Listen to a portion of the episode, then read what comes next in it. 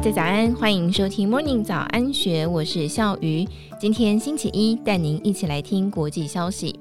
一九八三年，当时还是小学生的特拉斯，在学校举办的模拟大选活动当中，扮演英国第一位女首相柴切尔夫人。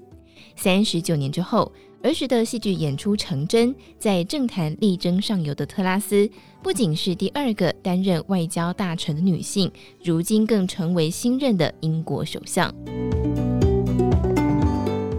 国执政党保守党在当地时间九月五号下午宣布新党魁选举结果。今年四十七岁的特拉斯，在超过十七万名的保守党员当中，以百分之五十七的得票率击败对手前财政大臣苏纳克，成为下一任的党魁暨英国首相，接替七月份请辞的现任首相强生。就读牛津大学期间，特拉斯就开始参与政治活动。最初加入中间派的自由民主党，后来又转而效忠保守党。二零零六年，特拉斯当选伦敦格林威治市的议员，正式跨入政坛，获得前首相卡麦隆的赏识，并且在四年之后成为西南诺福克选区的国会议员，而且陆续在卡麦隆、梅伊还有强生三名首相的任内出任教育大臣、司法大臣以及贸易大臣、外交大臣等等的要职。只是人红是非多，除了一度闹出婚外情之外，特拉斯过去从自由民主党跳槽到保守党，以及他对英国脱欧的立场由坚决反对转为大力支持，都引发外界对他墙头草性格的质疑，甚至有媒体以变形虫来形容他。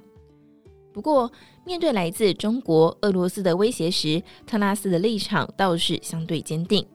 今年二月上旬，俄乌紧张情势升温。特拉斯在跟俄罗斯外交部长拉夫罗夫会面之后直言，除了威胁乌克兰之外，我看不出有任何理由得让十万名的俄罗斯士兵驻扎在乌克兰边境。对于特拉斯的说法，拉夫罗夫回应，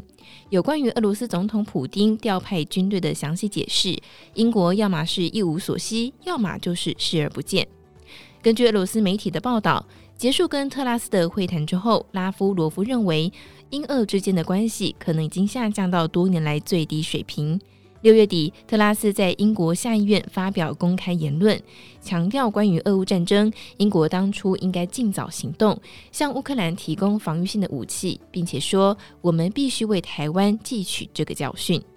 此外，特拉斯也在八月十号召见中国驻英国大使郑泽光，要求对方解释美国众议院议长佩洛西访台之后，中国对台湾所采取的侵略性行为。